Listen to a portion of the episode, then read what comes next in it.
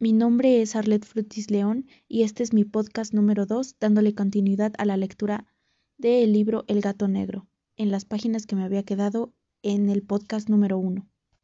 Sentí una auténtica pasión por los animales y mis padres me permitieron poseer una gran variedad de favoritos.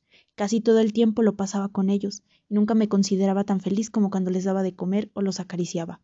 Con los años, aumentó esta particularidad de mi carácter y cuando fui un hombre, hice de ella una de mis principales fuentes de gozo.